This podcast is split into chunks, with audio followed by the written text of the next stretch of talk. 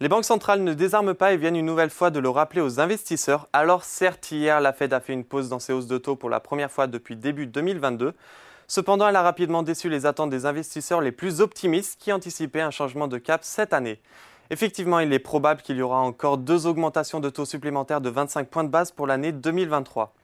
Du côté de la BCE, elle a sans surprise resserré sa politique monétaire de 0,25 points de pourcentage supplémentaire, conduisant le taux de dépôt au plus haut depuis plus de 20 ans à 3,5%. Dans le même temps, elle a révisé à la hausse ses prévisions d'inflation, indiquant que la croissance des prix restera supérieure à son objectif de 2% jusqu'à la fin de l'année 2025. Alors forcément, le marché n'aime pas trop ça. Le CAC 40 finit la journée sur un repli de 0,51% vers les 7290 points, dans un volume d'échange de 2,9 milliards d'euros. À la clôture, du côté des valeurs, Alstom se retrouve en bas du tableau. Le titre cède 2,72%, suivi de BNP Paribas.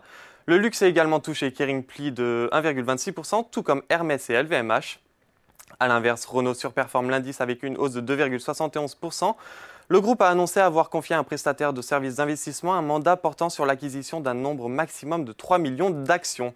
On retrouve également Danone qui est sur sa quatrième séance de suite dans le vert. La multinationale alimentaire gagne plus de 1,33% à la clôture. Du côté du SBF 120, Orpea enregistre une deuxième journée de hausse consécutive. Son titre augmente de 15,08% sur la séance et progresse de 33% depuis une semaine. Puis on retrouve Ipsos qui affiche une progression de 3,65%, le marché réagissant positivement à la journée investisseur qui s'est tenue hier. Le groupe spécialisé dans les sondages et les études a dévoilé ses ambitions dans le domaine de l'IA générative. Enfin, on termine par les marchés américains. La clôture parisienne, les indices outre-Atlantique étaient en hausse.